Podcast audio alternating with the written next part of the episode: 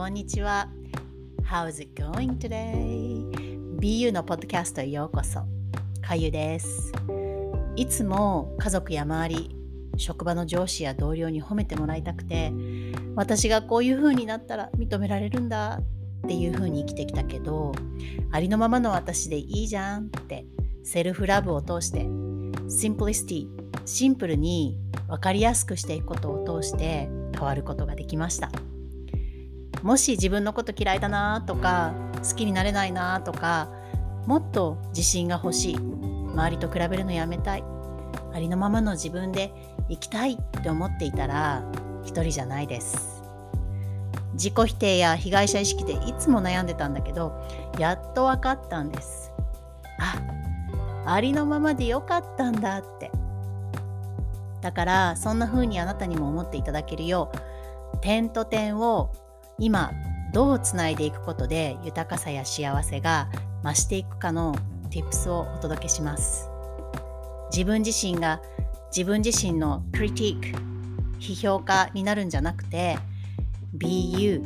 ありのままのあなたで自分が自分の一番の応援者になって生きていけるようにありのままの自分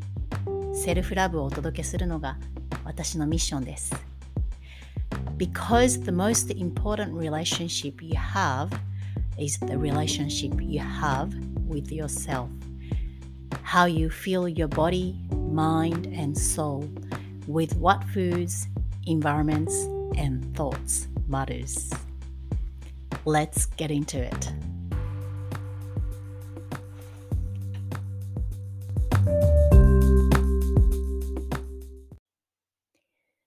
えー、皆さん、こんにちは。えー、実は今日はですね、低気圧で台風が、えー、京都に直撃じゃないかな？でも近づいてるのと、あと私自身体調がね、いまいち本調子じゃないまま、ここ1週間過ごしている中で、あの、ポッドキャストもどうしようかなって思ったんですけど、もう今年の夏はえー、怠け怠けだったので、ちょっとね、自分への、えー、エールも込めて、ポッドキャスト、予定通り火曜日配信していこうと思います。えー、今日はですね、まあ私のちょっといまいちな体調についてはまた別の時に話そうかななんて思ってるんですけど、今日のエピソードでは、えー、私自身がもともとそうであった。そして今でもその兆候が 気づけばあるなって感じてること。何かというと考えすぎな思考をどういうふうに扱っていくか、やめていくかについてね、話していきます。で、別の呼び方をすると、あの、必要以上に考えて大騒ぎして、そして取り越し苦労をするっていうことなんですけど、あの、私自身めちゃめちゃ考える人で、極端な話すべてに関して考えて考えて、余計にこう、こんがらがっちゃうことが多分にあるんですね。なので、もしこうなったらとか、最悪の場合、考えすぎなことについて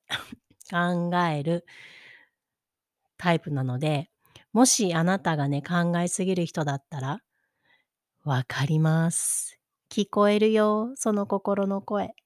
どれだけ感情面、メンタル面でしんどいか。だから、どうすれば考えすぎをやめれるのかについてね、話していこうと思っています。で、声で聞こえるかもしれないんですけど、なんとなく鼻声っぽい声で、今日は Please excuse myself まずはじめに、考えすぎってことがどこから来るのか、そしてなんで考えすぎるのかについて話していきたいと思います。えー、考えすぎはですね、そもそも自己防衛をしたいからする行為なんですね。例えば恐怖とか不安、痛みとか傷などを自分の中でそれらが浮上してきた時にそれをカバーするために脳が最低ケースのことについて考えて、それに焦点を当ててたら、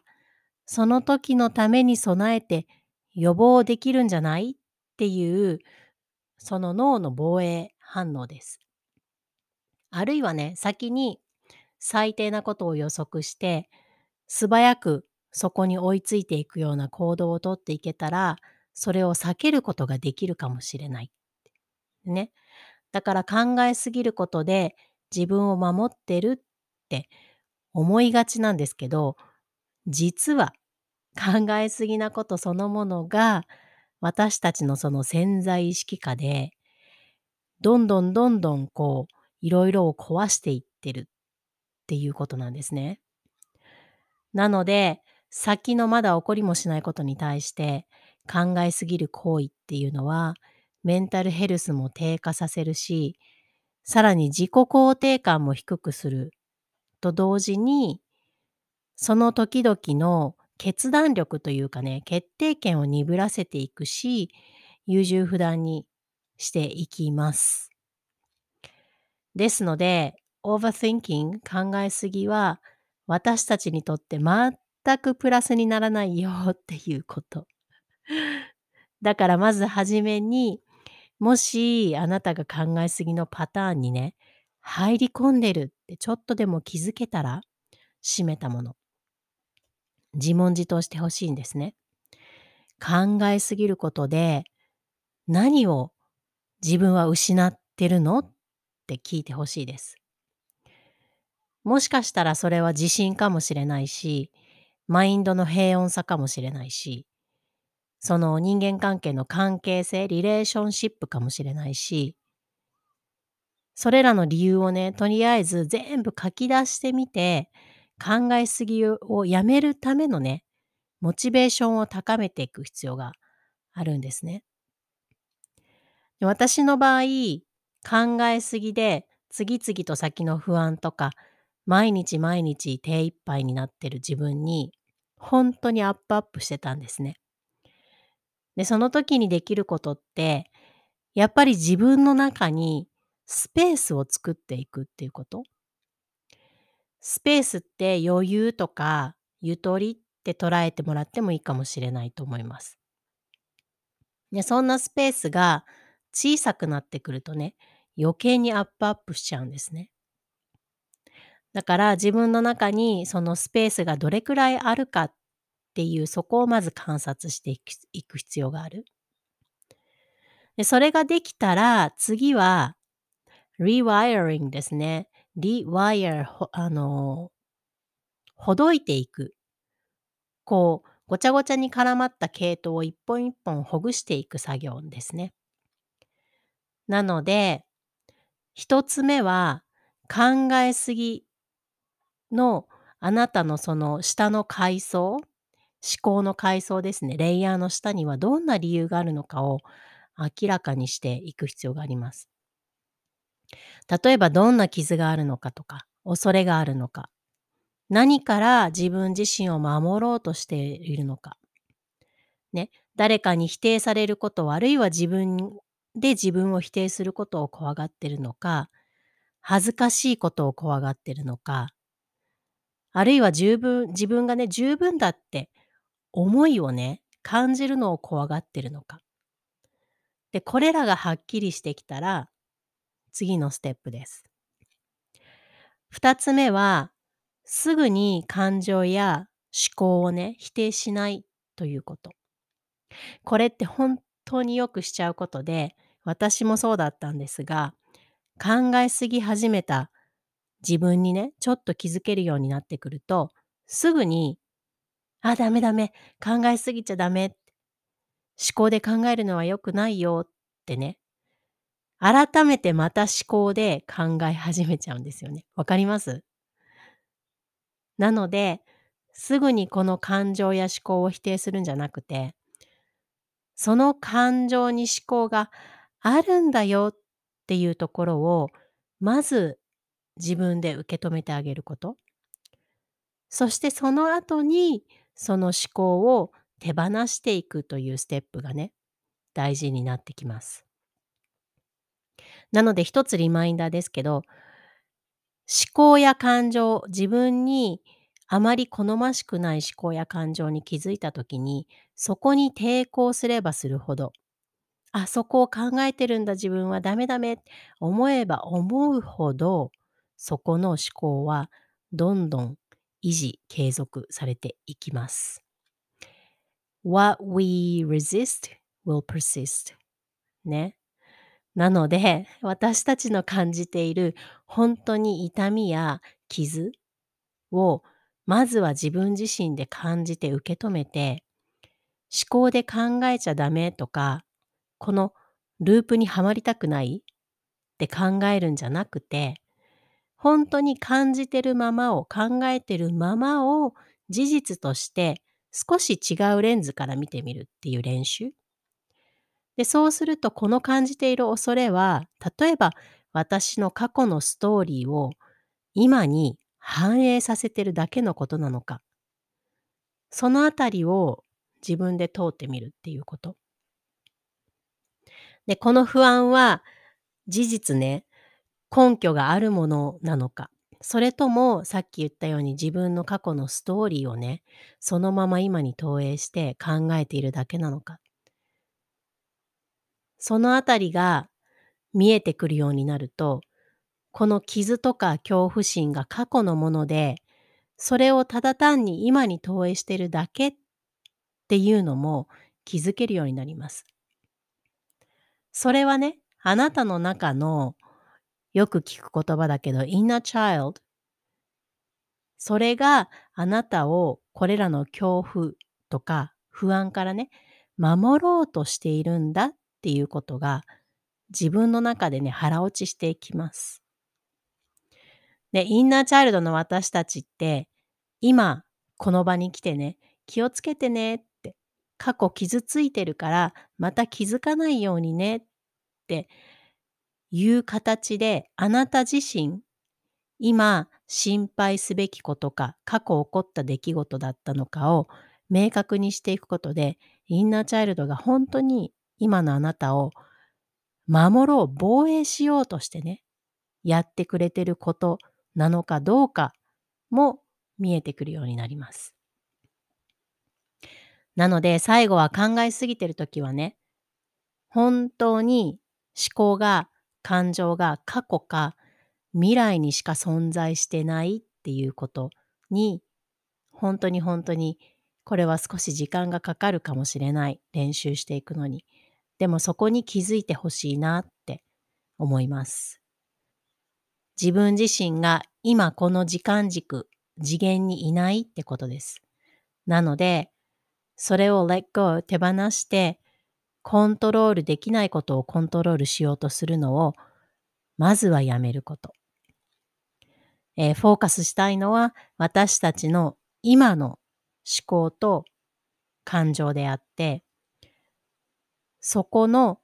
考を、感情を否定するとか、受け入れないっていうことじゃないということです。ね。本当にこれは、もう練習でしかないのかなって思うんですけど、ただ、練習していって少しずつ気づいていける自分になったら、本当にこれはもう一生もの。で、それこそセルフラブのジャーニーだなって私なんかは思ってます。で、最後の最後に まだ喋るのかって感じですけど、考えすぎで、しんどい人への人へのおすすめはね、グラウンディングワークなんですね。で、例えばこの呼吸、呼吸法 2×4 2 times 4 count breath ね。2カウント、1、2カウントしてる間は吸って、4カウント、1、2、3、4の4カウントは吐くっていう呼吸法で、これはまた次回の、えー、ポッドキャストでも喋ろうかなと思うんですけど、あの、自律神経系でいう副交感神経の方をね、優位にしていける呼吸法です。で、吐く呼吸と副交感神経の関係についてはね、本当にまた別の時に喋ろうかなと思いますが、思考がどんどんどんどん渦巻く、感情がどんどん渦巻く、そこに飲み込まれてる自分っていうのは、さっきも言ったように、本当に今ここに体も心もいない状態。なので、それを少し意識を自分の今の体、今の心に戻すために役に立つのがこの呼吸法だと思ってます。他にもね、いろんな方法はたくさんあるんだけど、比較的やりやすい、誰でもやり始めやすい呼吸法だと思うので、ちょっと紹介させてもらいました。えー、ぜひぜひ、2カウント吸って、4カウントで吐くっていうね、この呼吸法を少し何回かでもいいので、やってみてください。ね。本当に自分自身を守ってくれようとしている体のシステム、それが働いてるだけなので、決してあなたが悪いからとか、できない人だからとか、いうことではないことだけは、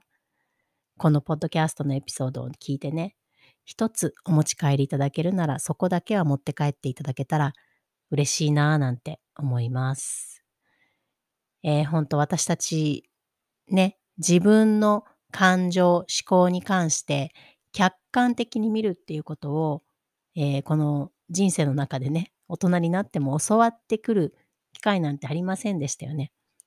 だからそこのところを少しでもね、日常に導入していけると、本当に本当に楽に過ごせるようになっていきます。